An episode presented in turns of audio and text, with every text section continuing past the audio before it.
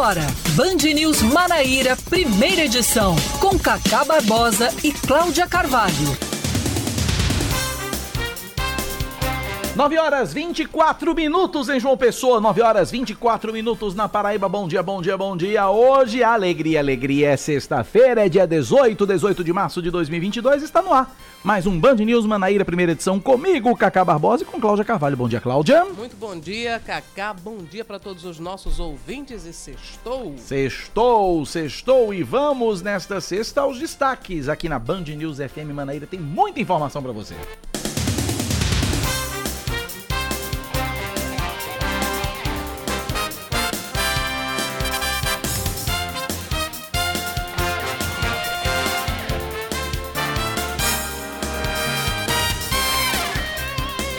A Justiça da Paraíba indefere o pedido de exumação do corpo da estudante de medicina Mariana Tomás, que foi morta no último sábado.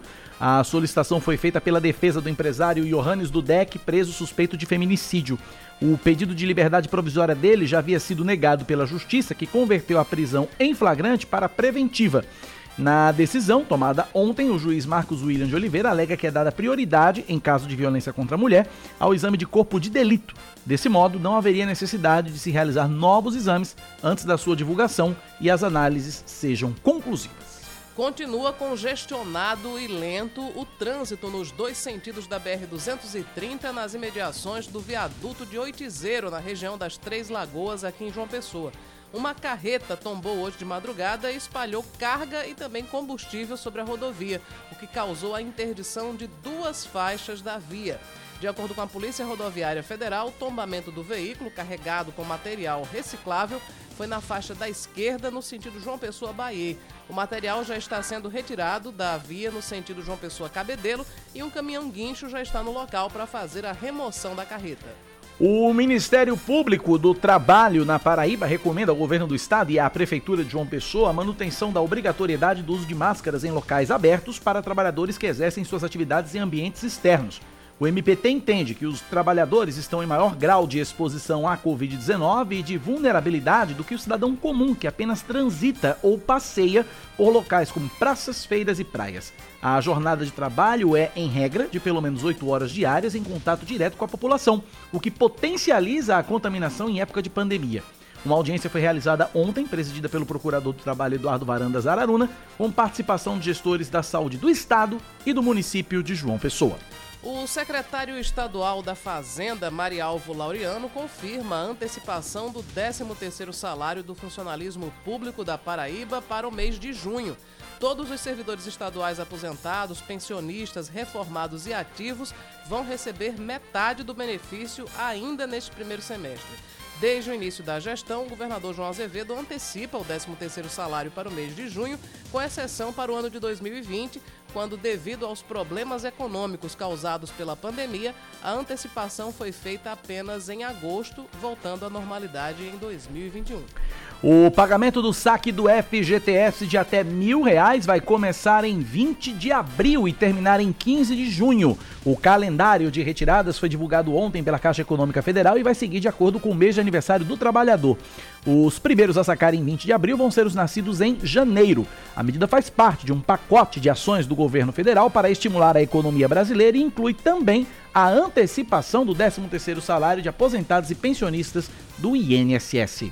Destaque do esporte, Cláudia Carvalho. O Tribunal de Justiça Desportiva de Futebol da Paraíba abre inquérito para apurar o episódio de vandalismo e violência no Amigão, em Campina Grande. O processo leva em consideração o arrombamento de um dos portões do estádio. Isso aconteceu anteontem, durante a partida entre 13 e Campinense. De acordo com o parecer, torcedores com camisas do Campinense invadiram o local e entraram em conflito com policiais. O presidente do TJDF, eh, Raoni Lacerda Vita, determinou que o clube seja intimado para prestar esclarecimentos e, caso deseje, identifique os responsáveis pela ação, que não vai ser difícil, Cacá, porque os vídeos mostram todo mundo. Inclusive, tem um, um muito inteligente que fez um, selfie, assim. Sensacional, é? adoro, muito bom. Depois do arrombamento que todo mundo entra, ele pega a câmera do celular e fica fazendo uma cara de feliz porque conseguiu entrar no estádio. Babaca. Você sabe o que eu tô esperando? Sabe o quê? Eu tô doido que isso aconteça. Eu tô doido que apareça já e que entre em ação o, o maior gosto ruim do futebol paraibano. Ah. Doutor Valberto Lira. Eu, eu tô. Pense, nunca esperei tanto pela atuação. Doutor Valberto Lira tá demorando pra tomar uma decisão, viu? Doutor Valberto Lira tá demorando. Quando o negócio é muito mais simples, ele, ó, rapidinho. Esse agora tá demorando. Doutor Valberto tá dormindo no ponto. 929. Band News. Tempo. A sexta-feira em João Pessoa deve ser de sol entre nuvens com chuva passageira durante o dia e tempo firme à noite. Mínima de 24 graus e máxima de 30 agora na capital paraibana. Termômetros marcam 29 graus. Em Campina Grande, a semana termina com previsão de sol entre nuvens pela manhã e pancadas de chuva à tarde e à noite. A mínima é de 21, a máxima pode chegar aos 30 graus. E na Rainha da Borborema, nesse momento, a temperatura é de 25 graus. São 9 e meia na Paraíba, 9911-9207 é o nosso WhatsApp para você participar, mandar sua mensagem pra gente, 9911-9207, Cláudia Carvalho. A gente já tava falando que amanhã é o dia do cuscuz, mas o calendário é hoje, 18 de março. O que é que tem pra hoje? Hoje é Dia Nacional da Imigração Judaica e hoje também é dia do Demolei. E o que é um Demolei? É o maçom? É uma organização É uma ordem da parecida, maçonaria, é, né? É mais voltada para os jovens, para com a idade entre 12 e 21 anos. É uma organização paramaçônica. Né? Uhum. E hoje também se completam cinco anos desde a morte do guitarrista, cantor e compositor norte-americano, o pai do rock and roll, né, como era chamado, Chuck Berry. Ele Sim. morreu de parada cardíaca aos 90 anos, isso faz cinco anos. Há 52 anos, Cláudia Carvalho, num dia 18 de março de 1970, assumia o comando da seleção brasileira de futebol, que posteriormente seria tricampeã. Ninguém mais, ninguém menos do que Mário Jorge Lobo Zagallo assumia o cargo de técnico da seleção no lugar de João Saldanha. Ele e toda a equipe técnica haviam sido afastados no dia anterior, inclusive o presidente da época, se não me engano, era Médici, né? Ele queria. é, me ajudem se era o Médici ou se era o Gás, eu tô na dúvida agora. Mas o presidente da época queria a convocação do. É, Dadá Maravilha. Uhum. Queria impor a João Saldanha a convocação de Dadá Maravilha. E João Saldanha, em resposta, havia teria dito: Bom, o, o presidente escala o ministério, o ministério e eu escalo a seleção. Muito Foi a bem. gota d'água para que João Saldanha caísse fora da seleção. E no dia seguinte, Mário Jorge Lobo Zagallo assumindo. E o resto da história a gente conhece, seleção do Brasil tricampeã mundial na Copa de 70. E em 77, há 45 anos, Cláudia Carvalho morria o piloto de Fórmula 1 José Carlos Patti. Morreu em um acidente aéreo aos 32 anos. Inclusive, o nome de José Carlos Patti é o que batiza o Autódromo de Interlagos desde 1985. Autódromo José Carlos Patti. E Zagallo tá com 90 anos, né? Zagallo tá com 90. Pois é, nosso querido Zé Gadelha Neto me ajuda. Foi presidente Médici mesmo. Emílio Garrasta Azul Médici. Eu tava na dúvida se era o Médici ou se era o Geisel, mas era o Médici. E amanhã, dia do cuscuz, Cláudia Carvalho. Exatamente, amanhã é dia do cuscuz. Queremos saber de você qual é a sua combinação favorita de cuscuz.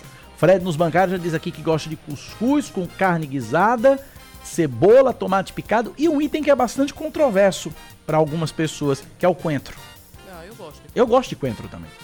Eu gosto de coentro. Tem gente que não gosta. Eu acho que o coentro é mais controverso fora dos limites da Paraíba. Aqui ele é mais tolerado, né não? É, mas tem uma galera que não gosta de coentro. Eu, eu, eu demorei pra gostar de coentro. Eu demorei. Você gosta de coentro, Leandro Oliveira? Não, ó, Leandro não gosta de coentro. Isa, gosta de coentro, Isa? Não. Malu gosta? Ama coentro. Eu também gosto. Maioria 3x2. 3x2. 3x2 a favor do coentro.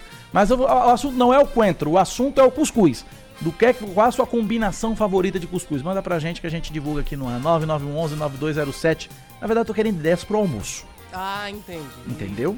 Que eu vou almoçar cuscuz hoje E com alguma você coisa. mesmo preparará. Eu mesmo prepararei com minhas mãos Olha, e com minha cuscuz cuscuzeira. é tão bom que eu sei fazer. Eu não sei fazer nada, mas cuscuz eu sei fazer. Menino, olhe, é, pra você ver a simplicidade do cuscuz, né? Até Pois Cláudia é, Carvalho até faz eu cuscuz. consigo. Até Cacá Barbosa. Mas eu cozinho Não, até você direitinho. cozinha. Eu, eu, Eu eu, é eu, eu eu eu sou- manjo bem na cozinha. Eu um sou pouquinho. péssima. É, sei eu, fazer cuscuz só. é, eu faço cuscuz. Eu tenho uma cuscuzeira, aquela cuscuzeira pequenininha. O pessoal chama de cuscuzeira peitinho. Uhum. Aí eu faço naquela que é em porçãozinha individual. Moro só, né? Não adianta fazer aquela cuscuzeira grande que eu estrago. Vem na que faço naquela pequenininha ali, então é uma delícia. Sei Cuscuz é bom. pipoca e cuscuz. Que bom, Cláudia Carvalho. Já não morro de fome, Já né? não morre de fome. Ó, mas, ó, ouvintes participando aqui falando do cuscuz. Ó que legal. Bom dia, Cláudia e Cacá. Não tem coisa mais gostosa do que uma farofa de cuscuz pra você comer no almoço, tá certo? Capricha aí que é uma delícia. Com azeitinho então, massa. Tá bom? Beijos. Vai fiquei salivando agora com a Olha, farofa, farofa de de cuscuz. cuscuz farofa de é cuscuz é bom bom, viu? Farofa de cuscuz é bom. Ó, outra participação aqui.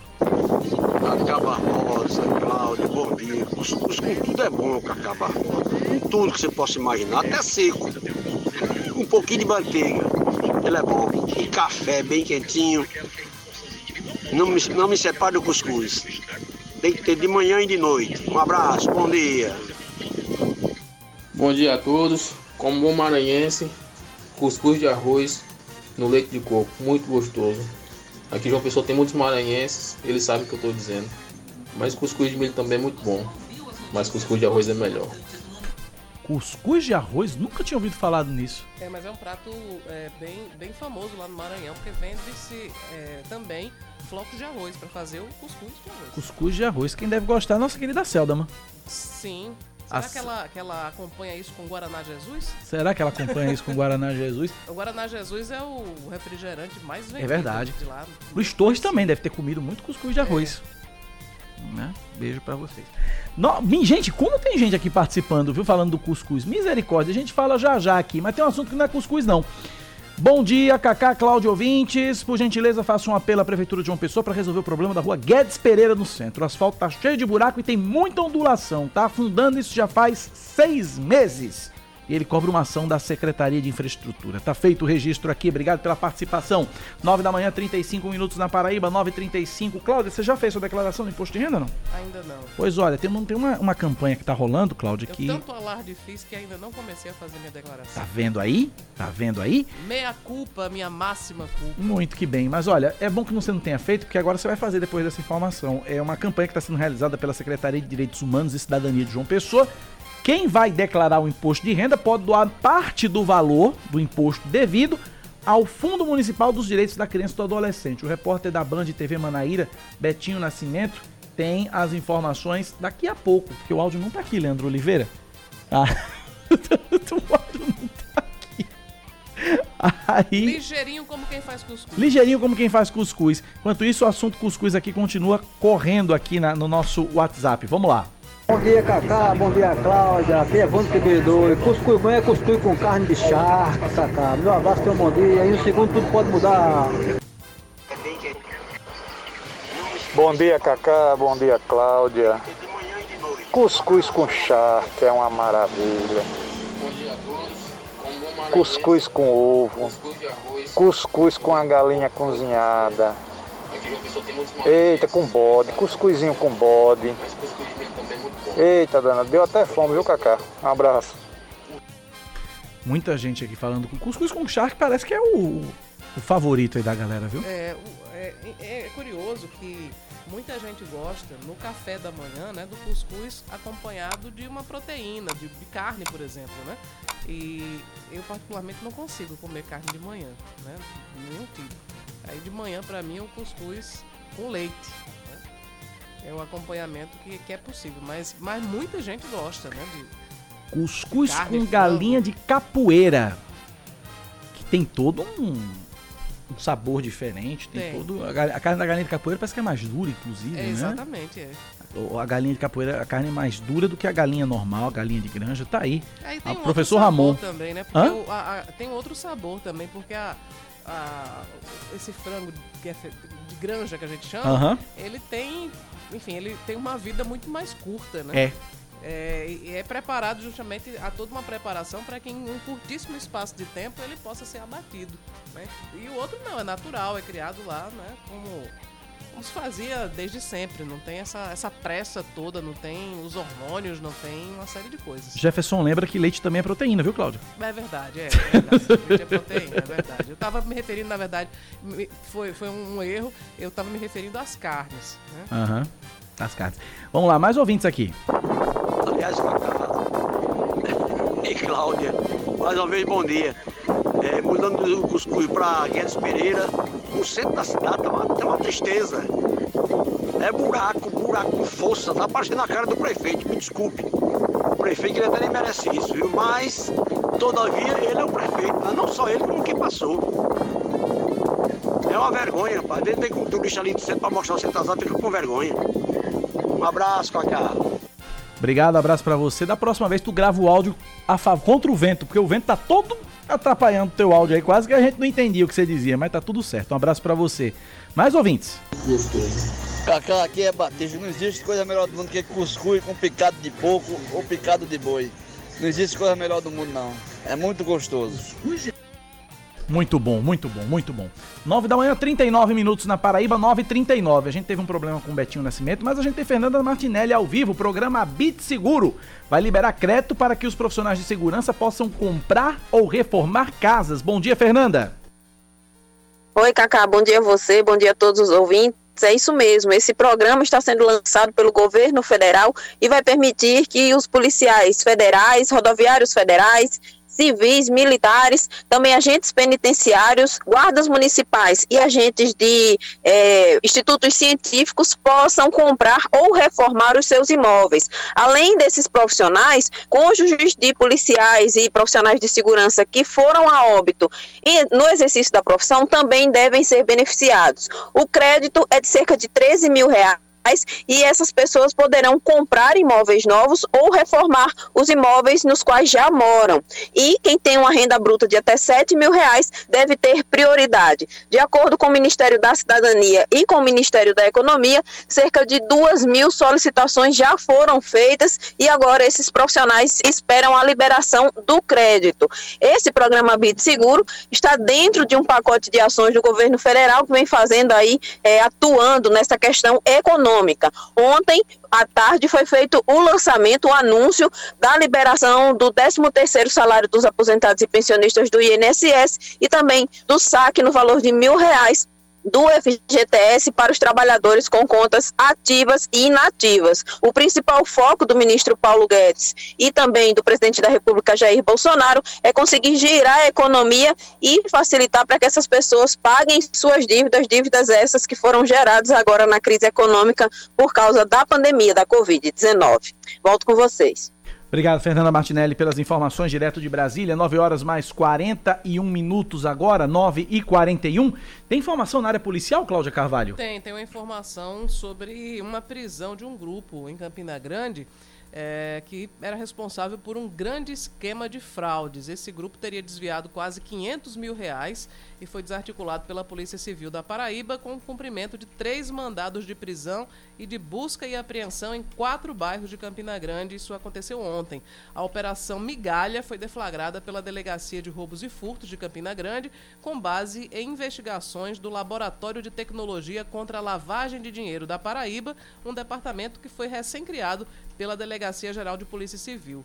As investigações apontaram que uma organização criminosa especializada em clonagem de cartões de crédito conseguia efetuar transferências bancárias das vítimas para contas de laranjas. Além disso, a quadrilha usava uma empresa fantasma, aliás, empresas fantasmas, nos segmentos têxtil e de telefonia móvel para aplicar o processo de lavagem de dinheiro. O delegado Demétrios Patrício disse que o fato é que, para o azar desse grupo criminoso, o Laboratório de Investigação Especializado da Polícia Civil conseguiu identificar os beneficiários finais dessa transferência de dinheiro fraudulenta, resultando na prisão dos investigados. As prisões e buscas foram realizadas nos bairros Três Irmãs, Portal Sudoeste, Malvinas e também no distrito de São José da Mata.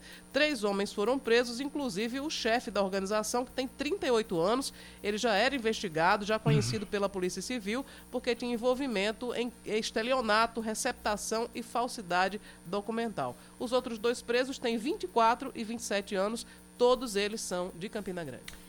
9 horas mais. Eita, 9 horas mais 43 minutos na Paraíba, 9 e 43 Traz um foi, foi o cuscuz que engasgou aqui. Não é cuscuz, aqui. ele tá precisando de água é, natural. Mas foi o cuscuz aqui que engasgou aqui. Mas é, são 9h43. Uh, é, hoje, Cláudia Carvalho, dia 18 de março de 2022, completam, meu Jesus, completam dois anos do primeiro caso de Covid-19 confirmado aqui na Paraíba. Ou seja, dois anos da pandemia aqui no nosso estado. E agora sim, Lógico que o primeiro caso foi confirmado há, há, exatos dois anos, mas o assunto já vinha sendo tratado desde dezembro de 2019, quando já se falava nisso, se previa nisso. Tinha um certo tom de, de dúvida: será que isso vai acontecer com a gente? Será que esse bicho chega aqui? Não sei o que e tal. E chegou e chegou chegando.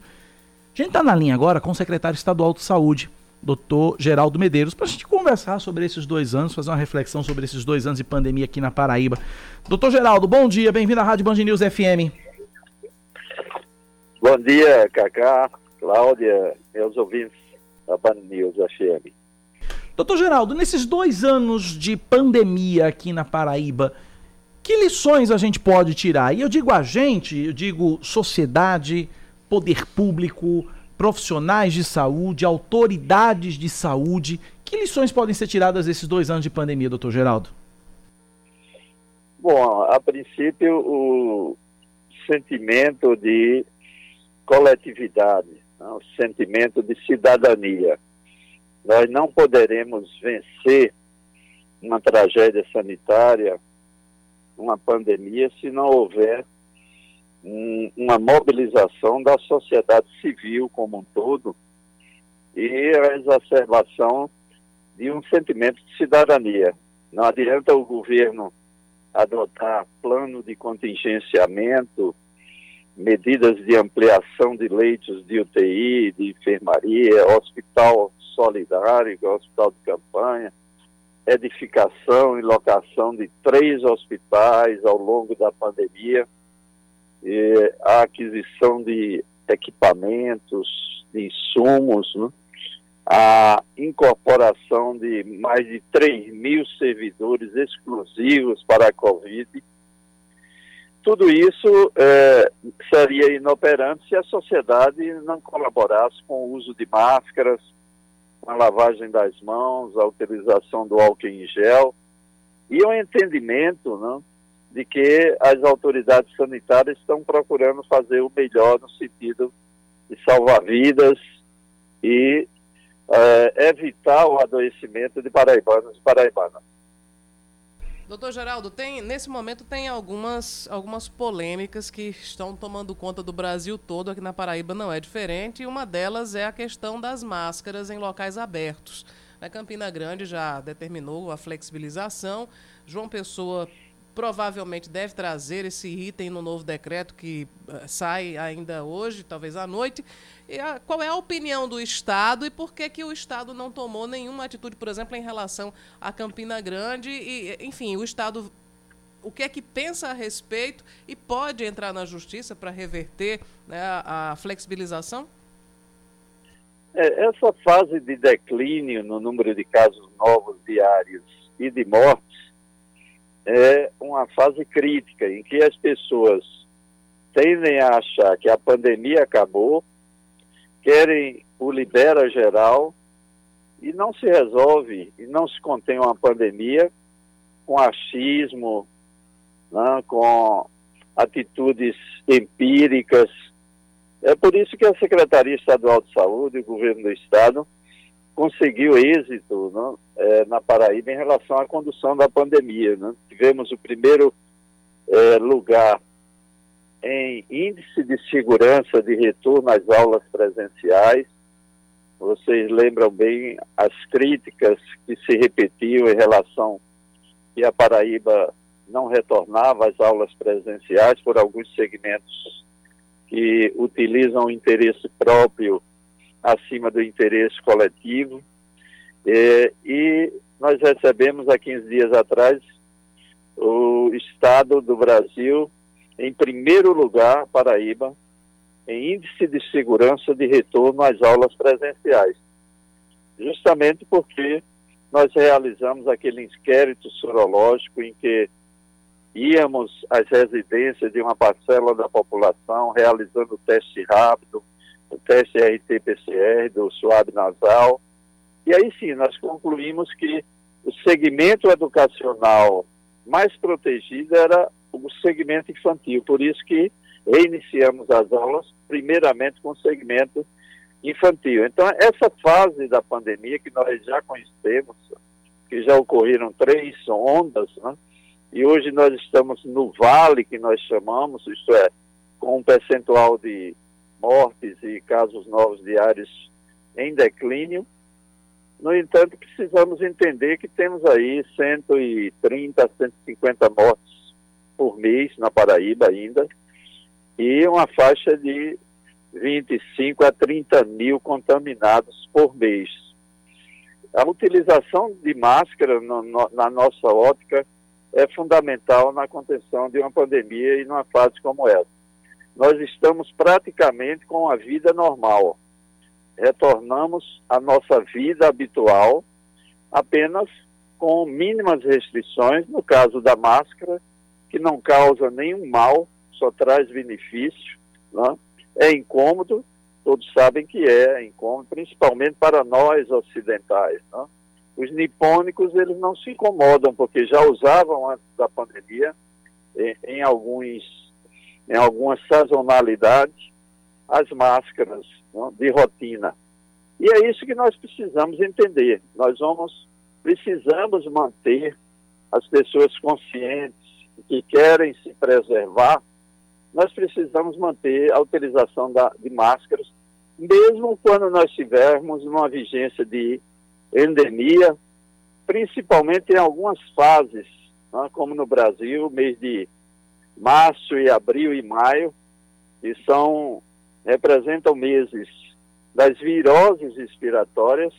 Então, a manutenção da utilização de máscara neste mês, principalmente março, abril, maio, não só protege contra a Covid-19, mas também contra o H1N1, H3N2 e é, o vírus B da influenza. Então, por isso que a Secretaria Estadual de Saúde, através do seu decreto estadual, até o dia 7 de abril, recomenda a manutenção da utilização de máscaras. Quanto a, ao recurso que foi interposto pelo Ministério Público Federal e pelo estadual em alguns momentos, é, é uma atribuição desses órgãos, né? E a Procuradoria-Geral do Estado se mantém vigilante e acompanhando essas ações. Bom, a outra polêmica, essa é ainda maior, né? O ministro da Saúde, é, Marcelo Queiroga, ele tem dado declarações de que vai decretar, que Bolsonaro pode decretar o fim da pandemia no mês que vem. Aí eu queria a sua opinião. Como é que se isso é possível fazer por decreto? A, a, quem cabe, né? quem é que tem a prerrogativa de dizer se a pandemia se transformou em endemia? É o governo federal ou, ou há instâncias, enfim, internacionais para isso? Bom, o governo federal, o presidente da República, o ministro da Saúde, ele tem prerrogativa de, através de uma portaria, é, caracterizar como endemia, uma atitude errônea. Né? Neste momento, não existe nenhuma autoridade sanitária, nenhum infectologista, nenhum epidemiologista de mente sã que propale de que nós estamos no fim da pandemia. É, Para que nós tenhamos o fim da pandemia, existem pré-requisitos existem elementos que são analisados do ponto de vista científico. Uma é aguardar 90 a 120 dias da manutenção do decréscimo contínuo do número de casos novos diários e de mortes. A outra é você dispor de drogas que possam ser utilizadas contra a Covid-19. Nós já temos uma, que é o monopiravir, que é uma droga que deve ser utilizada no início da doença, até o quinto dia, e outra droga que deve ser utilizada principalmente nas pessoas com grande imunossupressão, como os transplantados, ou pessoas que usam drogas imunossupressoras, são dois tipos de anticorpos monoclonais. Além disso, há também a necessidade de não, não surgimento de subvariantes. E um terceiro item, tem de haver um consenso internacional, e aí, sim, do ponto de vista sanitário, do ponto de vista científico, só existe um órgão que pode determinar o fim da pandemia e a transição para uma endemia, que é a Organização Mundial de Saúde. Infelizmente, no Brasil, principalmente no ano eleitoral, existem pessoas que querem é, adotar medidas sem embasamento científico, com o intuito de agradar segmentos da população. Doutor Geraldo, vou agora mudar um pouquinho a, a, a, página do nosso assunto, da nossa conversa, eu queria falar um pouquinho de política. É, em 2000 e 2020, o seu nome era cogitado para disputar a prefeitura de Campina Grande. Só achou por bem que não, não, não, não é só achou por bem não deixar, não disputar a prefeitura, permanecer à frente da Secretaria de Saúde, gerenciando a pandemia e tal. Agora, o seu, o seu nome também é, é ventilado de novo para disputar um cargo eletivo nesse, em, em, outubro. O senhor pretende deixar a secretaria para disputar? Já fala o nome do senhor para deputado federal. O senhor pretende deixar a secretaria disputar um cargo nessas eleições, doutor Geraldo?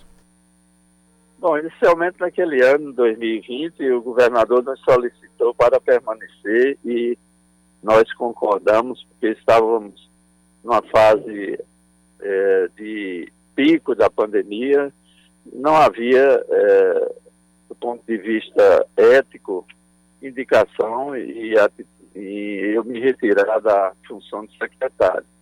Nesse momento há é, uma indicação, uma sugestão de que nós pudéssemos disputar uma candidatura de deputado federal, mas nós estamos discutindo com o governador, analisando, não tem ainda nada definido.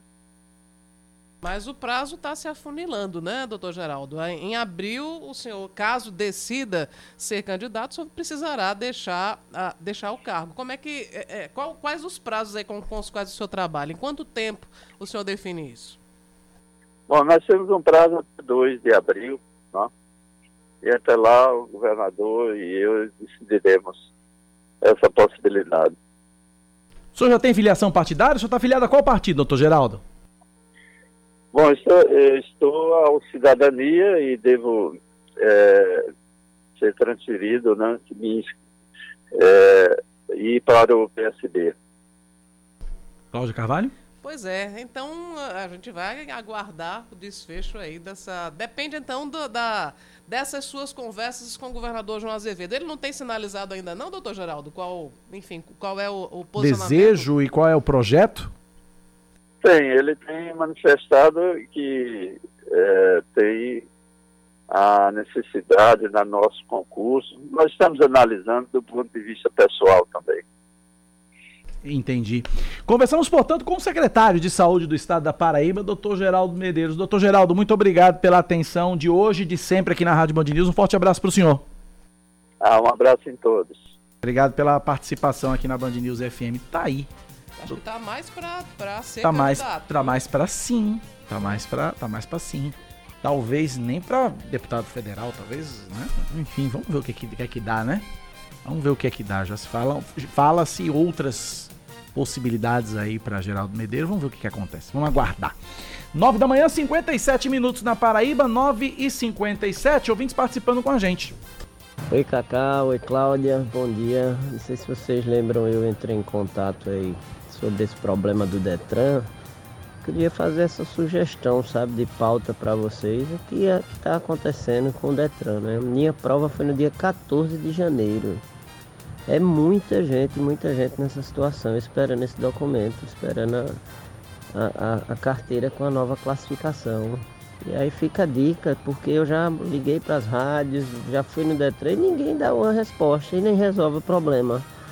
Tá aí mais uma consulta que eu faço hoje, né? É, são dois meses e, e, e, e um, um, bocado de dia já. Daqui a pouco entra para dois meses e meio, esperando um documento que pela, pela legislação e pela, pelo que eles falam seria entregue em três, entre três e cinco dias úteis. Fica a dica aí, sugestão de pauta, tenta essa ajuda aí, ajudar a gente, por favor, pessoal. Um abraço. A gente vai fazer melhor. Cláudia Carvalho tem uma resposta para você, Érico. Pois é, Érico, é o seguinte, a, nós entramos em Perdão, agora foi a minha vez do, do engasgo. Traz uma água para ela aí, Leandro Oliveira. É, nós entramos em contato com o Detran da Paraíba e a resposta que nos foi dada foi a seguinte: a Senatran alterou as regras para os casos de mudança e adição nas categorias C, D e E, assim como nos casos de renovação nessas categorias. De acordo com essa alteração, o exame toxicológico deverá ser realizado antes do exame médico. O problema é que todas as pendências sobre o toxicológico que a Paraíba tem é porque ele foi realizado depois do exame médico.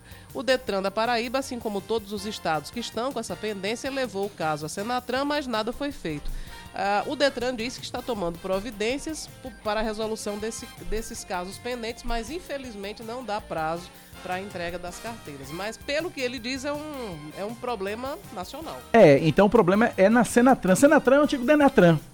Era, é, é a, é a, Secretaria Nacional de Trânsito, órgão vinculado ao governo federal, órgão vinculado a, é o órgão máximo do Sistema Nacional de Trânsito. Então, Senatran, que é a Secretaria Nacional de Trânsito, o problema, de acordo com o Detran, é lá né? O problema, de acordo com o Detran, é lá, tá certo? Tá feito aí o registro, a resposta aqui do Detran.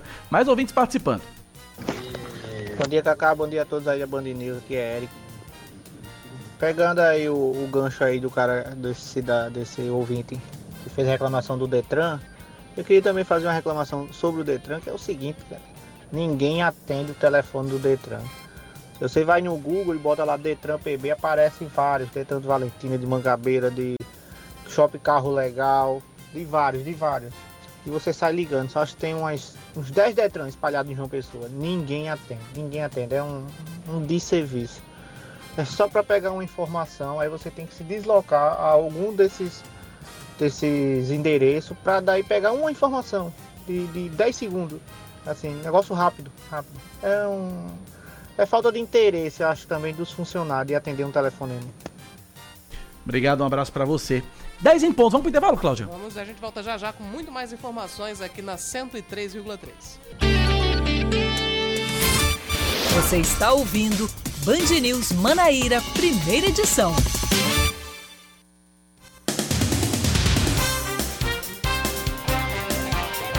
São 10 horas e 4 minutos. Voltamos com Band News Manaíra, primeira edição. Continua hoje em João Pessoa a campanha de vacinação contra a Covid-19.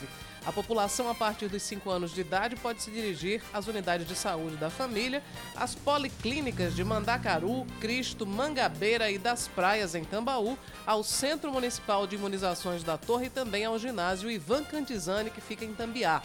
As crianças entre 5 e 11 anos não precisam fazer o agendamento para tomar o imunizante. Já as pessoas a partir de 12 anos devem agendar a vacinação pelo site vacina.joaopessoa.pb.gov.br ou pelo aplicativo Vacina João Pessoa. Quem não quiser fazer o agendamento pode ir até o Mangabeira Shopping. De carro, o atendimento é de 8 da manhã às 10 da noite e a pé das 6 da tarde até às 10 da noite. A Secretaria Estadual de Saúde alerta para a redução na cobertura vacinal das crianças com até um ano de idade. O Programa Nacional de Imunizações estabeleceu a meta de cobertura para rotavírus e BCG em 90% e para as demais vacinas do calendário nacional de vacinação da criança em 95%. Mas o informativo de imunização do ano passado mostra que a Paraíba está abaixo da meta em todas as vacinas. A BCG, por exemplo, que protege contra a tuberculose, apresentava cobertura de 94,9% em 2019, passou para pouco mais de 61% em 2020 e em 2021 alcançou apenas 60,65% do público-alvo. A Fundação PB Saúde publica na edição de hoje do Diário Oficial do Estado uma nova lista de convocação de candidatos aprovados no concurso público realizado pelo órgão. Ao todo, foram oferecidas 4.401 vagas, sendo 326 para contratação imediata e 4.075 destinadas à formação de cadastro de reserva em 75 cargos de nível médio, técnico e superior. Os profissionais contratados devem atuar nas unidades hospitalares à medida que a Fundação assuma a gestão dos hospitais. Mais um destaque para você aqui na Band News FM. O desembargador Márcio Murilo da Cunha Ramos é empossado como juiz membro substituto do Tribunal Regional Eleitoral da Paraíba. O magistrado foi indicado pelo Pleno do Tribunal de Justiça da Paraíba para a Corte Eleitoral. Ele substitui no cargo a desembargadora Fátima Bezerra Cavalcante, que tomou posse como vice-presidente e corregedora do TRE no último dia 9 de março.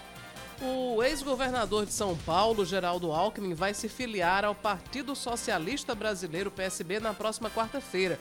As informações são da colunista da Band News FM, Mônica Bergamo. Geraldo Alckmin recebeu convite também do Partido Verde e do Solidariedade, mas escolheu o PSB. Com isso, a aliança entre o ex-tucano e o ex-presidente Lula para a disputa da presidência da República já é dada como certa. Agora a expectativa é o que o petista é que o petista oficialize em breve a pré-candidatura ao Planalto. Falar de esportes, estão definidos os confrontos das quartas de final da Liga dos Campeões da Europa. Destaque para o embate entre Chelsea, atual campeão europeu, e Real Madrid, maior vencedor da Champions League. Jogão vai ser, viu? Além de Chelsea e Real, vão se enfrentar Manchester City e Atlético de Madrid, Villarreal e Bayern de Munique e Benfica e Liverpool. Os jogos de ida das quartas de final acontecem nos dias 5 e 6 de abril. A volta vai ser realizada na semana seguinte, entre 12 e 13 de abril. As semifinais acontecem nos dias 26 e 27 de abril e 3 e 4 de maio. A decisão, a grande decisão, vai ser na França, que seria na Rússia, mas foi mudada para a França e está marcada para o dia 28 de maio. 10 da manhã, 7 minutos na Paraíba, 10 e 7, 9911 9207, 9911 9207. Estamos na linha Cláudia Carvalho com o deputado federal, licenciado e pré-candidato ao governo do estado pelo PSB, Pedro Cunha Lima. Conversa com a gente a partir de agora. Deputado, bom dia, bem-vindo à Rádio Band News FM. Bom dia, Cacá, Cláudia, todos que nos acompanham na Band News. É um prazer fazer essa conversa com vocês aqui hoje. Cláudia Carvalho, primeira pergunta é sua para ser para o deputado Pedro Cunha Lima. Bom dia, deputado. É, nessa semana, o, aliás, especificamente ontem, o Sindicato dos Urbanitários da Paraíba é, reagiu contra uma declaração sua e foi muito, enfim, contundente, foi muito crítico a uma declaração sua sobre uma possibilidade né, de, é, caso o senhor seja eleito governador da Paraíba, o senhor admite a possibilidade de privatizar a Cagepa. É isso mesmo? E como é que o senhor é, recebeu também essas críticas do, do sindicato? É, faz parte do processo, né, Cláudia? O que eu falei, acredito que não é nada do outro mundo. O que eu disse é que a gente precisa entregar resultado. Eu não consigo ficar observando né, cidades inteiras sem saneamento básico, sem coleta de esgoto, sem acesso à água. Você vai em Patos, 10% da cidade é saneada, 10%. A gente está falando da, da, capital do sertão. É, ainda aqui em João Pessoa, é, em Cabedelo, você vai nas comunidades, não tem esgotamento sanitário. É, em comunidades de João Pessoa, como falei, é esgoto a céu aberto. Então está na hora da gente entender que ou a gente acelera esse processo, ou a gente aponta o caminho na direção da eficiência, ou então a gente vai ter que ter sim mudanças, porque o que não dá para aceitar é ter aquele que mais precisa, o paraibano, né, que precisa ter um avanço na sua vida. A gente está falando do mínimo, Cláudia. É saneamento básico. Isso repercute né, na saúde pública, isso repercute na vida de cada um, no projeto de vida de cada um. E eu disse que, uma vez governador, e repito aqui, com muita serenidade e equilíbrio, que, uma vez governador, a gente vai abordar todas as soluções, todos os caminhos possíveis para a gente poder entregar um caminho de eficiência, porque o que eu não posso aceitar, é, quem tem que reagir hoje, mais do que qualquer um, é quem não tem coleta de esgoto na sua casa. Esse tem que reagir, tem um direito, porque eu estou no século XXI, eu estou em 2022 e não posso ficar assistindo isso como se fosse algo normal. Então eu, eu reafirmo aqui para a Band News que a gente não descarta nenhuma alternativa e vamos buscar o caminho da eficiência. Não, não podemos mais silenciar porque trata-se de uma polêmica, porque vai ter reação. Né? A gente vai conversar com o sindicato, vamos dialogar com todos para que todos entendam que não dá mais para assistir um, um precário resultado que é o que a gente vê hoje. Deputado, como é que está sendo essa caminhada na pré-campanha ao governo do Estado? Ontem a sua assessoria divulgou que o senhor recebeu apoios de vereadores de Cabedelo. O senhor está satisfeito com o andamento da campanha? Estou muito motivado. Eu percebo, Cláudia, que existe um papel a ser cumprido. A gente vive um momento muito difícil. Né? Na Paraíba são muitas pessoas, milhares de pessoas que, que não têm uma oportunidade de emprego na educação, são várias escolas estaduais que estão né, numa situação deplorável. Né? A gente passa por Brejo do Cruz, Mato Grosso, Cajazeiras, Pombal, Pilar, Catolé do Rocha, cada uma dessas cidades eu tive o cuidado de visitar a escola estadual. E é impressionante, né? É, é escola com teto caindo, com janela quebrada, né? numa situação que não tem como ter educação pública de qualidade. Eu vejo que a Paraíba tem uma vocação muito grande para o turismo e a gente não consegue explorar. Né? E eu vejo estados vizinhos como Pernambuco que, que fazem mais pelo seu turismo para atrair né, pessoas para o nosso estado. É, é, preciso ter uma publicidade maior, eu preciso ter uma publicidade forte do que é a Paraíba em São Paulo, né, o, o, estado né, que, que mais leva turismo, e em Pernambuco também. É, imagina, lá em Pernambuco tem. Isso é uma ideia simples, sabe, Cláudia? Lá em Pernambuco você tem, por exemplo, um passaporte né, de, de cidades e locais, de experiências, onde cada um pode pegar esse passaporte e colecionar experiências. Então você, Cláudia, poderia ter o carimbo do maior São João do mundo em Campina Grande. Aí depois você vê no mapa que, né, perto de Campina, existe a Pedra do Altar, em Barra de Santana, né, que é um lugar lindo, que você faz uma trilha incrível, e lá você vai, depois pega um carimbo, você está promovendo o local, porque isso gera conversa. A Pedra do Engar, um dos sítios arqueológicos mais importantes do país, e a gente não tem divulgação. Né? Tem o Lajedo do Pai Mateus, tem o Lajedo do Marinho também em Buqueirão, né? tem o Parque dos Dinossauros em Souza, o Pico do Jabre em Maturéia, e a gente não vê divulgação, promoção de nada disso. A gente tem que ter uma ação mais forte para o nosso turismo, não só nas praias, né, litoral sul, litoral norte, Coqueirinho do Norte, um lugar incrível. Você não vê o governo do estado falar disso. Né? É, é, é uma vocação nossa, Memorial Frei Damião em Guarabira, Pedra da Boca em Araruna.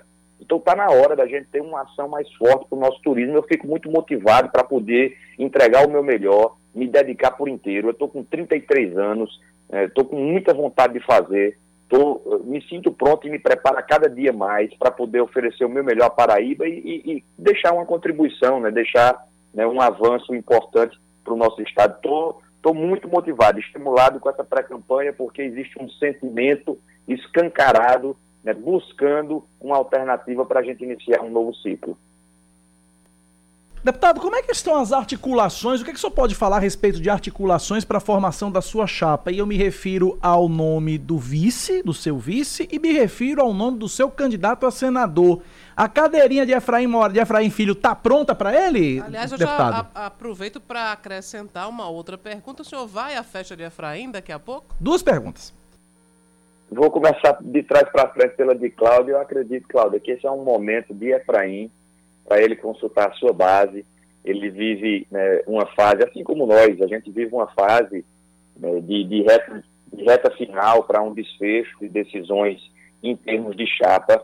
É, a nossa pré-candidatura é a única que ainda não tem um, um, uma chapa montada e muita gente né, coloca isso como se fosse algo que, que enfraquecesse né, a, a, a nosso, o nosso projeto, mas eu confesso que, que isso não me angustia. Mais do que o um nome de senador, o que o povo está querendo saber é o que vai ser feito na segurança pública, porque sem segurança não tem desenvolvimento. A gente está vendo né, toda semana, todo dia, né, no, no, no, noticiário, novos casos de, de assaltos, de homicídios, né, isso tendo o, o, o policial que recebe o pior salário do país, não é correto. De 26 estados, eu não posso achar normal que a Paraíba seja aquele que pior paga o seu policial. Um policial que não pode se aposentar, um policial que recebe seis reais por hora extra, seis reais, parece, parece piada, seis reais, não é possível. E meio a isso, você tem um governo do Estado que tem um secretário de segurança que no meio de uma negociação vai a para dizer ou aceita isso ou se não vai ser pior. Que conversa é essa? Que estilo é esse? Não está entendendo como o policial está se sentindo. Então a gente está tá muito focado em um diálogo com as pessoas, em mostrar qual é o nosso projeto, né, na segurança, resgatar né, uma carreira do policial, aumentar o efetivo. Cada policial que você vê na rua, ele está fazendo o trabalho de três. É claro que isso não vai dar certo. É, o, governador, quando uh, assumiu, prometeu entregar a Paraíba com 18 mil policiais. 18 mil, a gente tem um pouco mais de sete. É muito ruim, é muito ruim o que a gente está acompanhando.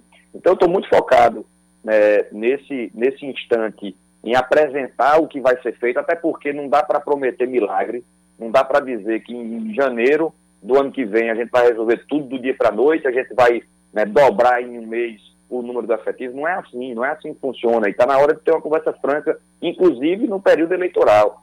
Chega dessa história de na eleição, vai fazer isso, vai fazer aquilo, vai fazer tudo, quando a gente sabe que não é bem assim. Tem que ter foco, tem que ter prioridade, tem que ter senso de urgência, tem que cortar de onde está excessivo. E repito aqui, eu estou gostando que eu estou vendo que essa tese está se fortalecendo a cada vez mais e eu vou ver isso acontecer.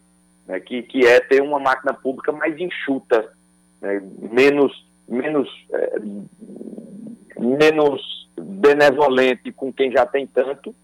Né, e aí um secretário que tem um Creta, um Cerato, um 4x4, um carro oficial, alugado pelo poder público, só de carro, o governo do estado alugou mais de 200 milhões de reais, gastou mais de 200 milhões de reais de carro está na hora da gente apresentar algo né, numa nova mentalidade, né, um, um, um olhar de uma nova geração. Então esse é o nosso foco, o desdobramento da chapa vai acontecer, a gente está dialogando, está construindo, existem várias possibilidades, está né, tá mais perto do que longe da gente apresentar a Paraíba qual vai ser o nosso time. O senhor respondeu a minha pergunta de Kaká, mas faltou responder a de Cláudio. O senhor vai para a festa de Efraim hoje? Eu, eu, eu, eu falo que a primeira coisa que eu disse, Cacá, é um momento de Efraim, de consultar a sua base, né, de, de poder né, também ter um sentimento daqueles que estão perto dele, de qual é o melhor caminho. Então a gente, a gente ah, considera que é o momento dele, né? não, não, não é o caso de, de ficar é, participando desse instante quando o momento deve ser de fato dele. Mas vocês estão conversando, existe a possibilidade de Efraim estar na chapa de Pedro? existe a possibilidade. De 0 a 10, deputado, qual é a possibilidade? Aí tá danado, né, Cacá? Tá cá, peste. Mas, mas é, a minha, minha função é perguntar, deputado. De 0 a 10 é 45? É, 45? Com 4,5? Aí eu não sei. É, existe a possibilidade, né? Existe a possibilidade, mas não tenho, sei lá, de 0 a 10. Tacar peste é bom, gostei da resposta. Deputado, seu pai pretende disputar alguma coisa esse ano, deputado? Não, ele vai, ele, ele vive um novo ciclo. Né, em razão do, do resultado das últimas eleições, ele teve que se reinventar e está vivendo uma nova fase da sua vida. Participa ativamente do processo. É um grande colaborador, uma grande liderança. É, provavelmente estaremos lado a lado no sertão paraibano nesse final de semana. Estamos montando essa agenda, né, mas ele não, não disputa eleição. Ele realmente está está hoje vivendo uma nova fase, está em Brasília, isso o distanciou do dia a dia da política, e, e nessa eleição, assim como há dois anos, ele também não disputou, nessa ele também não disputa. Cláudia. Quem também está numa nova fase é o ex-governador de São Paulo, Geraldo Alckmin. Na quarta-feira vai se filiar ao Partido Socialista Brasileiro. E é, tem sido cotado para vice de Lula. O que, é que o senhor acha dessa guinada, dessa nova fase de Alckmin? É, cada um tem, tem sua liberdade para tomar o seu caminho. Eu, eu sou um democrata por natureza e prefiro não fazer juízos de valores em, em termos de escolhas que cada um toma. É um momento de país conturbado. Em relação a esse debate nacional, Cláudia, eu tenho feito um esforço muito grande para que isso não seja uma cortina de fumaça no debate da Paraíba. A gente não pode resumir o debate da Paraíba ao que está acontecendo a nível nacional é, independentemente de quem seja o presidente eleito, independentemente de qual seja a escolha do povo brasileiro em termos de presidência da República, a Paraíba não pode se dar o luxo de ficar distante do governo federal. Então, a nossa postura será de relação institucional, dialogar, buscar atrair recursos, parcerias, independentemente de qual seja o presidente da República. Não, não é bom para o nosso Estado que a Paraíba, que o governo do estado da Paraíba seja instrumento político partidário para entrar nesse acirramento nacional. Então, eu, em relação a Alckmin, né, toda, toda liberdade para cada um seguir o seu caminho e, e, em termos de debate nacional, todo um esforço a gente falar de educação pública na Paraíba, formação do professor, o plano de carreira e remuneração, a carreira do professor na Paraíba, ela data de 2003. De lá para cá, ela não teve nenhuma atualização eu preciso atualizar isso, porque senão não tem um professor motivado. Eu preciso ter um programa de formação mais robusto, eu tenho que ter parcerias com o município, A educação infantil deve ser responsabilidade do governo do Estado também. Né? Então a gente está muito focado em poder debater aquilo que muda de fato a vida das pessoas, que é o que eu percebo que, que o paraibano quer de mim. Né? Muito, muito foco, concentração né? num plano administrativo, no que a gente deve e vai fazer. Deputado, para a gente finalizar, seu partido PSDB iniciou uma, uma, uma discussão já com União Brasil e o MDB de lançar uma candidatura única à presidência. O que é que o senhor pensa a respeito disso? Eu considero um bom movimento, né, entregar a, ao Brasil uma alternativa para que esse centro tenha um nome que possa se apresentar ao invés de ter vários nomes, né, que, que fragmenta é, esse espaço do debate público. É uma tese que eu defendo já há algum tempo. Temos uma candidatura consolidada de Bolsonaro, temos uma candidatura consolidada de Lula e não tem no centro nenhum outro nome hoje que consegue se colocar como uma candidatura consolidada também, nem em termos de intenção de voto, de tamanho que cada um possa ter, tamanho eleitoral, nem em termos de unidade, de, de, de tese que se possa apresentar, né? uma construção lógica que diga, ó, a gente está unido aqui em torno de um nome porque é esse o projeto de país que a gente quer. Então, antes de qualquer nome, antes de qualquer projeto partidário, seja do PSDB, seja do MDB, seja do, do União Brasil, Cidadania, enfim, é preciso ter um entendimento, né, numa interpretação do momento que o país vive. Então, eu, eu defendo que haja essa unidade, espero que aconteça. Se não acontecer, vou lamentar pelo país, mas, enfim, também, se não acontecer, vida que segue, né? A gente segue tocando em frente, né, participando do debate, vendo de que forma a gente pode colaborar melhor. Conversamos com o deputado federal licenciado e pré-candidato ao governo do estado pela, pelo PSDB, Pedro Cunha Lima. Deputado, um abraço para o senhor, até a próxima. Eu que agradeço. Um abração a você, Cacá, Cláudia, todos que nos acompanharam aqui na Band News. Fiquem todos com Deus. Forte abraço, deputado. Tá aí, portanto. A cadeira tá lá. Uhum. O espacinho tá lá. Eu só não sabe quanto. Ou não quis dizer, né? Pois é. A impressão que me dá é que Efraim Filho prefere estar na chapa de João, uhum. mas em não estando, né, tem essa. Pedro seria, o, Pedro seria o plano B. É. Pedro seria o plano B. A impressão que me dá é essa. Agora, é, eu é, imaginava que pelo pelo é, desabafo, pelo ultimato que Vitor Hugo, prefeito de Cabedelo, deu, né, ao governador fez na, na, na segunda-feira, que esse prazo talvez terminasse no dia de hoje. Mas aí Efraim já deu uma declaração dizendo: não, o evento de hoje é festivo, não tem nada disso, eu vou só receber os amigos. Ah, vamos esperar e conferir, né? 10 e 24 vamos pro intervalo, a gente volta já já com mais Band News Manaíra, primeira edição, nessa sexta-feira. Você está ouvindo Band News Manaíra, primeira edição. 10 horas mais 27 minutos. Estamos de volta com Band News Manaíra, primeira edição. O estudante que perdeu a vaga na Universidade Federal da Paraíba para o reitor da instituição queria atuar na área de tecnologia. Eric Rangel, de 17 anos, é aluno de escola pública e está na lista de espera por uma vaga no curso de Engenharia de Produção da UFPB. A primeira chamada do SISU, Sistema de Seleção Unificada, foi divulgada na última sexta-feira, mas as vagas para estudantes cotistas já se esgotaram. Recentemente, o reitor Valdinei Gouveia, também inscrito através do sistema de cotas, compartilhou nas redes sociais que foi aprovado para o curso por ter sido aluno de escola pública. Ele foi classificado com 638,9 pontos no Enem, o Exame Nacional do Ensino Médio. Questionado sobre o assunto, o reitor preferiu não se manifestar. O preço da gasolina comum oscila em João Pessoa entre R$ 6,84 e R$ 7,39, uma diferença de 55 centavos.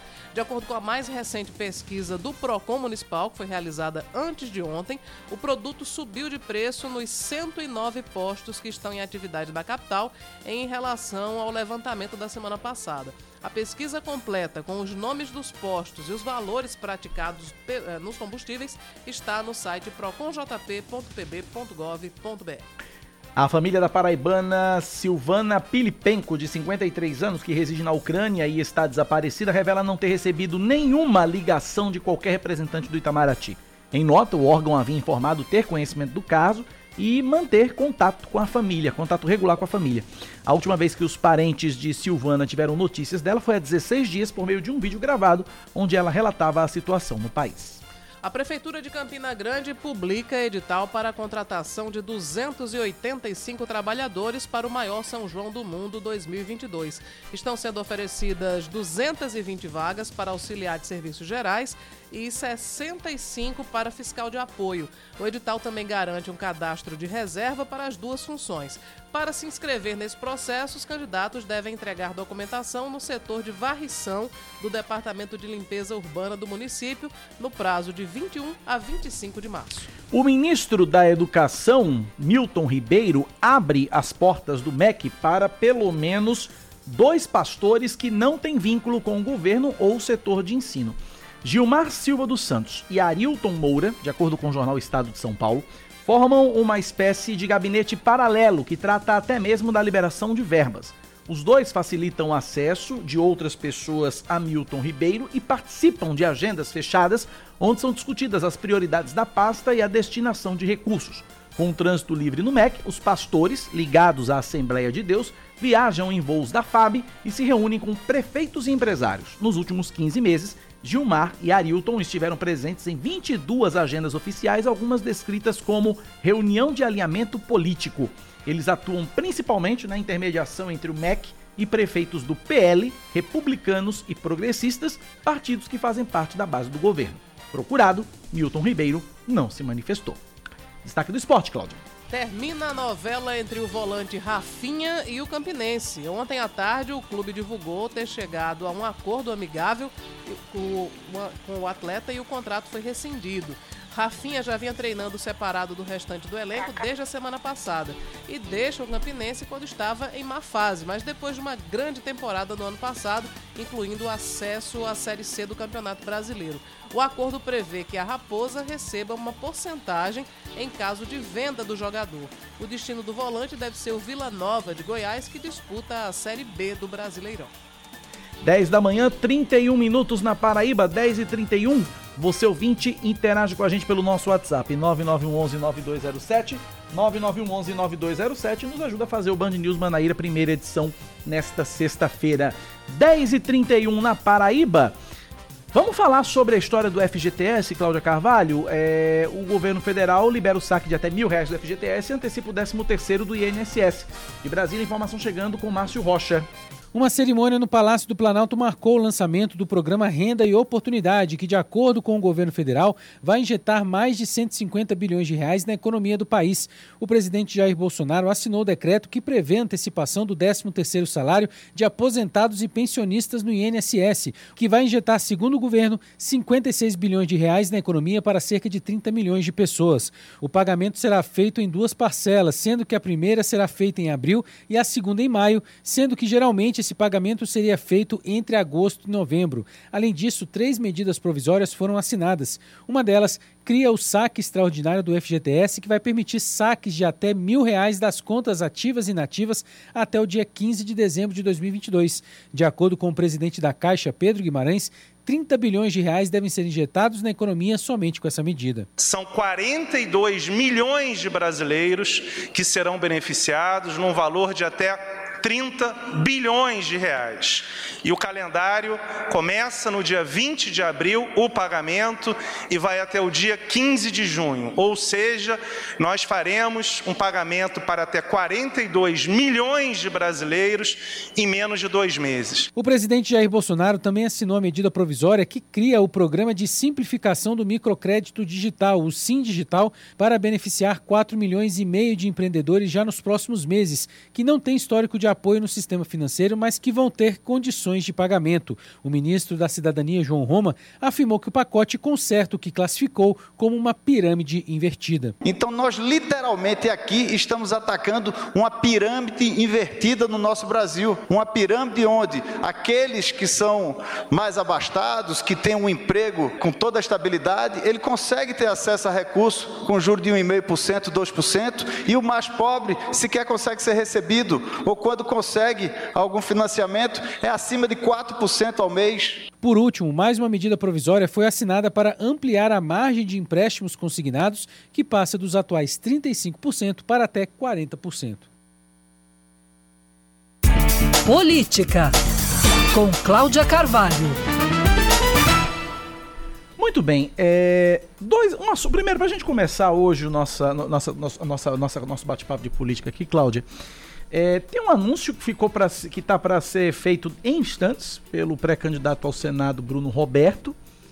É, Acredita-se que seja o apoio de Rui Carneiro. Acredita-se, é uma hipótese aí sendo levantada. Mas Bruno Roberto, que é o candidato do PL, pré-candidato do PL ao Senado, é oficialmente o candidato do presidente Jair Bolsonaro, já que é do mesmo partido do presidente e tal.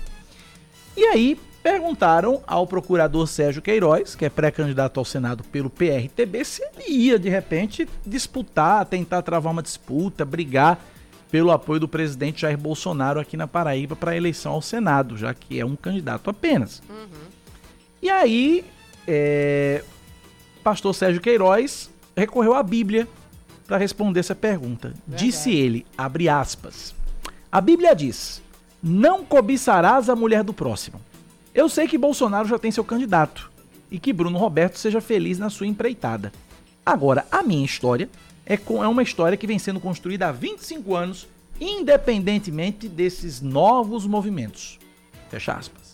É, a frase de Sérgio, assim, eu acho que não foi das mais felizes, porque né, não cobiçarás a mulher do próximo. É. Até, enfim, claro que a gente não vai fazer uma análise assim literal, mas parece que Bolsonaro é a mulher do próximo, né?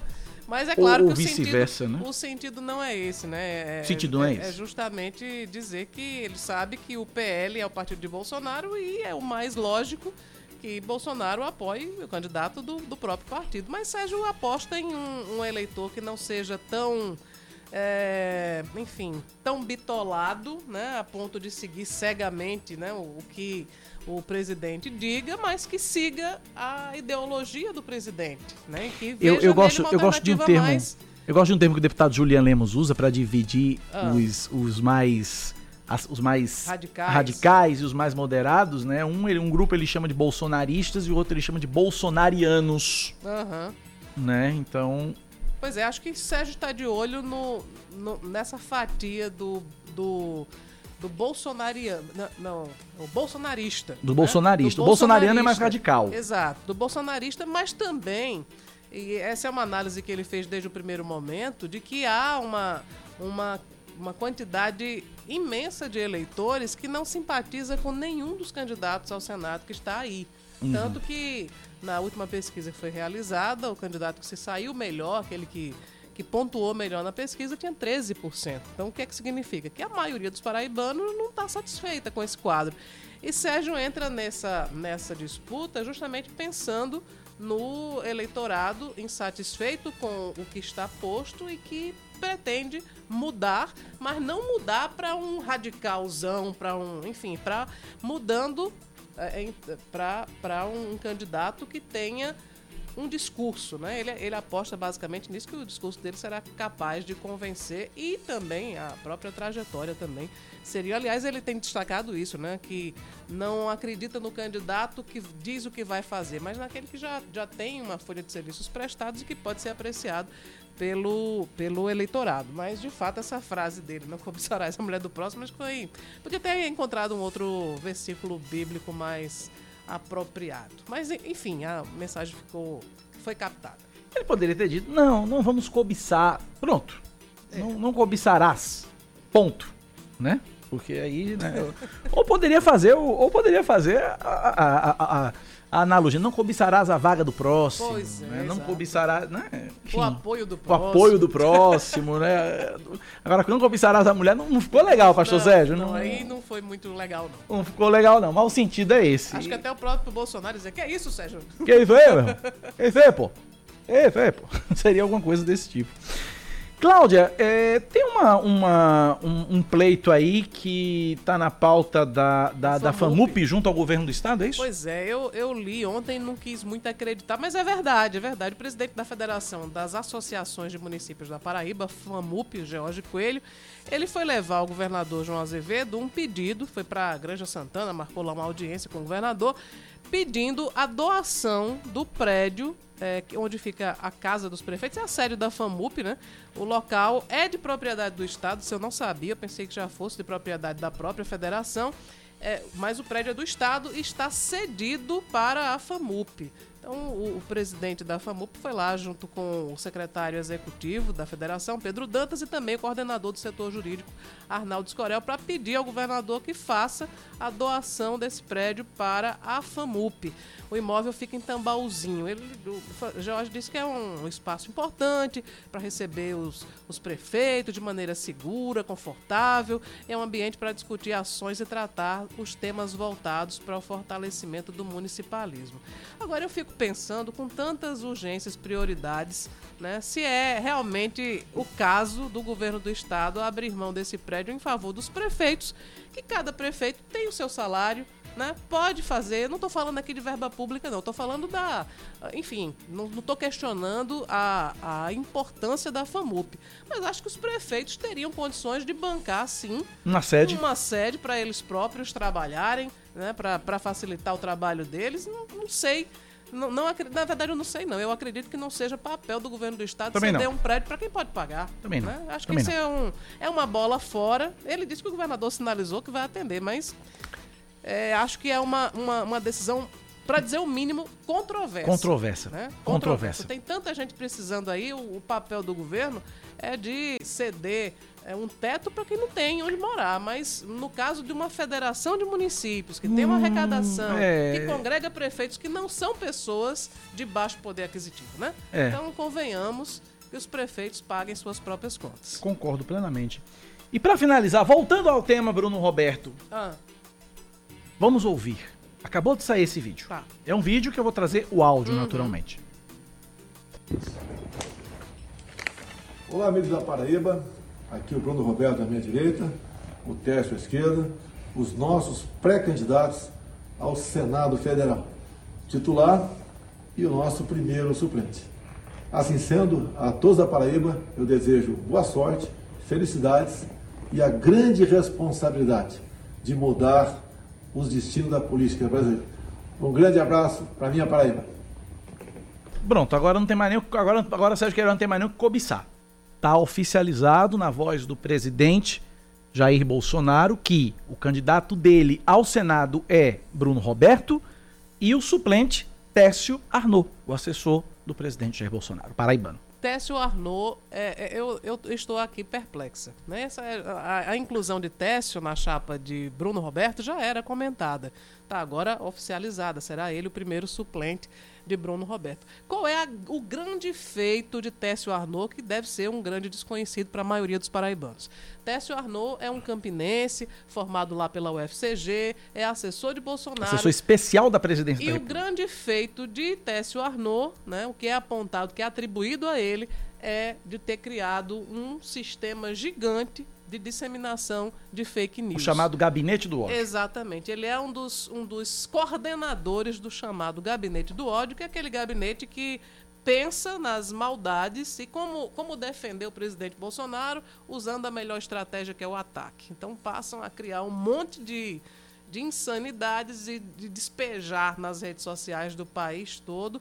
E agora está sendo premiado pelo presidente com a inclusão na chapa de Bruno Roberto com essa grande proeza.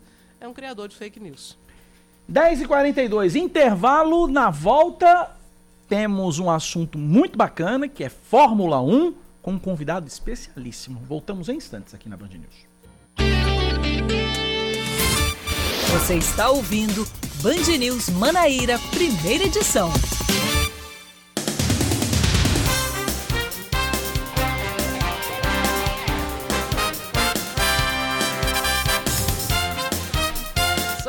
São 10 horas e 44 minutos. Os bastidores aqui são Impagáveis, incríveis, impagáveis, incríveis. impagáveis. Bom, a Paraíba registra entre quarta-feira e ontem 740 casos de Covid-19 e apenas uma morte ocorrida de fato na última segunda-feira.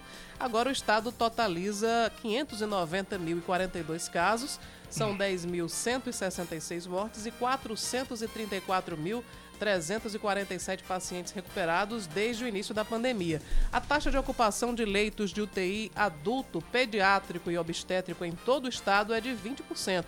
De acordo com o Centro Estadual de Regulação Hospitalar, dois pacientes foram internados com a doença nas últimas 24 horas e 86 estão em unidade de referência. Eu tenho ouvinte aqui perguntando por que os bastidores e tal. É o seguinte, nos bastidores a gente conversa o que a gente não pode falar no ar. Uhum. Né? É, então vocês vão ficar na curiosidade. Pois é, É. Não, não tem como. A Não tem aqui como. falando sobre achocolatados. É, exatamente. Bom, vamos lá. Paraíba é o terceiro estado do Brasil em que a vacinação contra a Covid-19 se encontra em estágio mais avançado. De acordo com dados das Secretarias Estaduais de Saúde, 82,71% da população brasileira com 5 anos ou mais já tomou pelo menos duas doses ou a dose única da vacina. Dessa forma, a Paraíba chega próxima do percentual de 90%, considerado ideal pela Organização Mundial da Saúde, e fica à frente do Ceará na quarta posição, com 81,60% da população vacinada, e do Paraná na quinta, com 81,29%. A lista é liderada por São Paulo, que tem 88,79% do público vacinável com esquema das vacinas completo, seguido do Piauí, com 86,84%.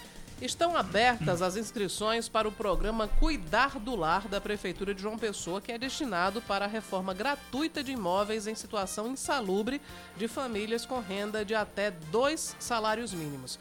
Para ser beneficiado, é preciso ser proprietário de uma unidade habitacional que não esteja localizada em área de risco. Tem prioridade nas reformas as famílias que passaram por algum desastre ou dano em situação de vulnerabilidade social, famílias cujo responsável seja mulher, pessoa com deficiência ou idoso que more de forma permanente no imóvel e família com menor renda familiar dentro do programa. De acordo com a secretária de Habitação de João Pessoa, Socorro Gadelha, não há um número de reformas pré-definido e a intenção é beneficiar o maior número de famílias. O formulário para inscrições e também as regras desse programa você pode encontrar no site joaopessoa.pb.gov.br. Uma criança de dois anos e meio morre afogada na piscina de casa no bairro da Maternidade, em Patos, no sertão da Paraíba. De acordo com informações, o pai do menino havia saído para deixar o outro filho na escola e a mãe ainda estava dormindo quando a criança teria deixado o quarto e encontrado aberta a porta que dá acesso à piscina. Ao retornar para casa, o pai sentiu falta do menino e o encontrou desacordado na piscina. O SAMU foi acionado, mas os profissionais apenas con- constataram a morte da criança. Mais uma fatalidade, mais uma tragédia, né? Envolvendo criança e piscina. Precisa ter muito, muito, muito cuidado sempre. Serve Bom, como gente- alerta. É. A gente segue para mais um destaque. O Exame Nacional do Ensino Médio vai ser diferente a partir de 2024. A primeira etapa do Enem vai ser formada por duas partes, uma redação e outra com perguntas discursivas de formação geral, sem divisão por disciplina e com a cobrança maior na interpretação do que no conteúdo da prova. A segunda etapa vai ser focada na área de conhecimento escolhido pelo estudante, ou seja, ciências humanas, ciências da natureza, linguagens ou matemática. Destaque do esporte agora: os carros da Fórmula 1 já estão na pista para o primeiro treino livre do Grande Prêmio do Bahrein, prova de estreia da temporada 2022. A sessão de agora tem transmissão do canal Band Esportes e ainda nesta manhã, às 11h45, tem outra atividade. Depois de uma temporada emocionante, a maior categoria do automobilismo tem uma nova configuração dos carros, o que pode trazer mais emoção para as corridas, de acordo com o narrador da Band, Sérgio Maurício. A expectativa é a melhor possível, né? Porque a gente vai ter uma, uma temporada que ela é mais ou menos uma incógnita ainda, porque é uma temporada com carros novos, uma nova aerodinâmica, um novo desenho dos carros. As rodas passam a ter tamanho 18, tanto rodas quanto pneus, aro 18, dá um aspecto mais agressivo para os carros. Assim, para o leigo, olhando o carro, ele tá assim, digamos assim, mais limpo, com uma, um desenho mais limpo, uma concepção mais limpa. O Grande Prêmio do Bahrein vai ter transmissão da Rádio Band News FM domingo a partir das 11h20 da manhã sob o comando de Odinei Edson. A prova também tem transmissão da TV Band Manaíra e do canal Band Esportes. 10h49. Fórmula 1. Pra gente falar de Fórmula 1 aqui na Rádio Band News FM, nós trouxemos aqui, é, infelizmente por telefone, porque ele está muito longe de nós, uma figura que vocês conhecem muito bem, é o cara que tá todas as madrugadas matraqueando na Rádio Band News, pelo menos nesse mês. Yuri Heisenberg Queiroga de Oliveira Costa, bom dia! Tava com saudade de dar aquele bom dia para você, Cacá, para Cláudia Carvalho, para todo mundo da Band News FM Manaíra. Lembrando dos da coluna de esportes que hoje está muito bem acompanhado do nosso Anderson Silva, viu? Verdade, verdade. Ellison tá dando um show. Yuri, você tem acompanhado, você que, tá, você que acompanha, você que é um fã de automobilismo, você que acompanha automobilismo como ninguém, qual a expectativa para a temporada desse ano? Teremos uma temporada melhor que 2021? É possível? Olha, se o primeiro treino for o espelho do que vai ser a temporada, pode esperar que vai ser uma temporada de muito equilíbrio e de surpresa. Porque agora há pouco acabou o primeiro treino o Grande Prêmio do Bar, o primeiro treino livre. Tudo bem que o treino livre é diferente da sessão classificatória, é diferente da corrida, evidentemente, mas você já pode ter alguns indicativos. E quem foi o mais rápido do primeiro treino foi o Pierre Gasly, de Alpha Tauri. E os dois que vieram logo atrás, com pneus médios, não com os pneus macios, que tendem a ser mais rápidos, apesar do gasto mais, é, mais, mais rápido também, né? A durabilidade é menor, é, foram as duas Ferrari. Então a gente pode destacar que a Ferrari teve melhor desempenho nesse primeiro treino em relação à Red Bull. Pera, relação pera, pera, Mercedes, pera, pera, pera, pera, calma, vamos devagar. Red Bull e Mercedes, Oi. Hamilton e Verstappen não apareceram? Como é, que, como é que foi o desempenho deles nesse treino inicial, Yuri? É, a, Me- a Mercedes foi o seguinte, o George Russell foi quarto colocado no, no primeiro treino e o Lewis Hamilton foi, ficou variando entre sexto e sétimo lugar. O tempo mais rápido que ele fez com o pneu macio só o colocou na sétima posição final dos treinos. Ele ficou atrás do Verstappen e ficou atrás do George Russell, que agora pilota pela Mercedes, está substituindo o Valtteri Bottas. Mas, mas tanto a Mercedes quanto a Ferrari, quanto a Red Bull, quer dizer, começaram atrás da Ferrari. Então, e, a, e a, e detalhe, as duas com pneu macio, a- tanto a Mercedes quanto a Red Bull, e a Ferrari com pneu médio. Então, isso pode ser um bom indicativo, a não ser que o pessoal esteja escondendo o jogo, o que costuma acontecer em treinos livres. Mas, se, como repito, se o primeiro treino for indicativo da temporada, podemos ter surpresas de equilíbrio, pelo menos na primeira corrida. Agora, é, a informação da Ferrari realmente, Yuri, não, não, não, não, não me surpreende, porque o, o, o próprio carro desse ano, o F175, já vinha nos testes empolgando a, a equipe e respondeu muito bem aos testes, né, Yuri? O que me surpreende é, é- é o desempenho de, de, de Ferrari e e de, de, de Red Bull e Mercedes. Tá, tá, tá, tá um pouquinho baixinho aqui a ligação, mas, mas eu, acho que você perguntou aqui a respeito da novidade nos carros. né? Não, não, eu falava exatamente, Yuri, porque eu- o, que eu, o que eu dizia era o seguinte, que o desempenho da Ferrari em si não me surpreende tanto, porque o próprio carro, o próprio carro da, da, da Ferrari, o F175, ele, ele empolgou já a galera lá da Ferrari e tal, foi bem nos treinos, respondeu Sim, bem sim, nos testes e tal. No- o grande, o que, o que surpreende, o que realmente surpreende para esse primeiro treino de hoje foi exatamente o desempenho de, de, de Mercedes e Red Bull. É, já está andando na frente das duas. Vale lembrar que Gasly fez o melhor tempo, mas fez o melhor tempo com pneu macio. O Leclerc e o, o, o, o, o Sainz andar, fizeram as suas melhores voltas com pneu médio, mas eu vi que a grande surpresa negativa desse primeiro treino não chegou nem a ser a Mercedes e a Red Bull. Foi a Max Caiu na hora que o Yuri Queiroga ia dizer o nome da entrada do carro. Mas, rapaz, vamos refazer, Leandro Oliveira? Vamos fazer aqui o contato de novo com o Yuri Queiroga. Caiu a ligação de Yuri. Enquanto refaz, Cacá, Enquanto deixa eu- refaz, você tem uma participação aí, é isso, É, Cláudia? Um ouvinte nosso, o Iandê, mandou uma mensagem aqui pra gente para fazer uma reclamação. Ele disse que a zoonoses, o Centro de Zoonoses de João Pessoa, está se recusando a recolher um gato de rua doente que está na rua onde ele mora e ele não sabe mais a quem recorrer. Diz que é a segunda vez que ele tem um problema desse tipo e eles negam atendimento. E ele pergunta o que é que pode fazer. Informaram que, infelizmente, não poderiam recolher o animal porque há uma lei que os impede. Aí disse que agora está ligando e disseram que a pessoa responsável já foi embora. Isso era 10 horas e 40 da manhã. Ele diz que acha muito difícil que exista realmente essa lei, porque é uma questão de saúde pública e eles são os responsáveis por esse tipo de problema. Se eles se negarem a prestar o serviço, estão pondo em risco a saúde da família dele e de outras com alastramento da doença. E isso, a rua fica no bairro dos Estados e a gente faz aqui um apelo para o Centro de Zoonoses, para a Secretaria de Saúde da Prefeitura de João Pessoa e também para a nossa gloriosa internacional Alci, do Rádio Escuta, para que faça chegar essa, essa reclamação, essa demanda lá do nosso querido ouvinte Iandê, para que sejam tomadas as devidas providências. É como a gente sempre diz aqui. Saúde animal não é apenas uma questão de saúde dos animais, não. É também uma questão de saúde pública. Fica aqui o registro e o nosso apelo para que seja atendido. Acabamos perdendo contato, não conseguimos refazer. O pessoal está tentando refazer o contato com Yuri Queiroga. Enquanto a gente tenta refazer o contato com Yuri Queiroga, para a gente falar qual foi a surpresa negativa do uhum. treino, eu desconfio, ele ia falar, eu desconfio que ele ia falar McLaren, mas eu vou. É, vou... Começou é, né? um, e aí é. eu, eu, suspeito que seja McLaren. Mas enquanto a gente refaz o contato com o Yuri Queiroga, vamos falar sobre as novidades para o Enem de 2024.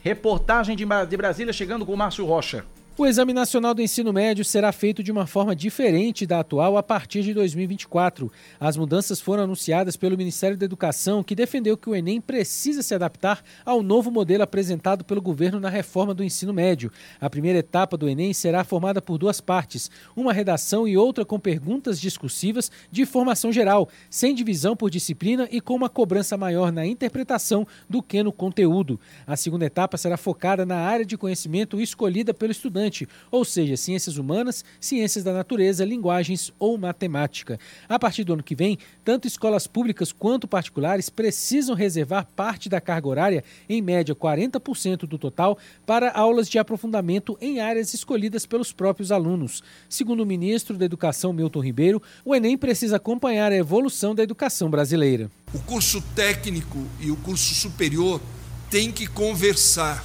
Não é possível que um aluno gaste tempo de vida, de estudo, de preparo para formação técnica e que isso tudo seja ignorado quando ele ascender ao ensino superior. Nós queremos fazer essa interface entre o ensino técnico médio e o ensino superior. Ainda segundo o governo, quem escolher fazer um itinerário de formação técnica profissional vai ter uma bonificação na hora de prestar um novo exame. De acordo com Mauro Rabelo, diretor da Secretaria de Educação Básica do Ministério, o candidato precisa escolher uma formação técnica que tenha ligação com o curso superior que pretende fazer. E a nota dele vai ter uma ponderação de acordo com a aderência da formação técnica dele ao curso superior pretendido. O MEC vai preparar uma tabela sugestiva de ponderação. Então, essa é a proposta para valorizar aquele estudante que escolheu a formação técnica, mas quer verticalizar e quer, de fato, ir para a educação superior também. Todas essas mudanças foram apresentadas em um relatório final de um grupo de trabalho responsável pela reestruturação do Enem. Foram feitas 12 reuniões até que os membros deste grupo chegassem a um modelo de consenso. Fórmula 1 Refizemos o contato com o Yuri Queiroga. Yuri Queiroga, na hora que ele ia dizer o nome da equipe que foi a surpresa negativa, a ligação caiu. Eu só sei que só deu para sair um M. Foi a McLaren? Foi, Yuri?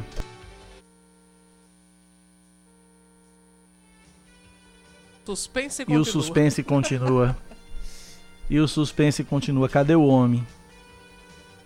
Cadê o cara? Vê se ele tá na linha. Vê se ele tá na linha. Tá, tá, tá, tá difícil, tá difícil.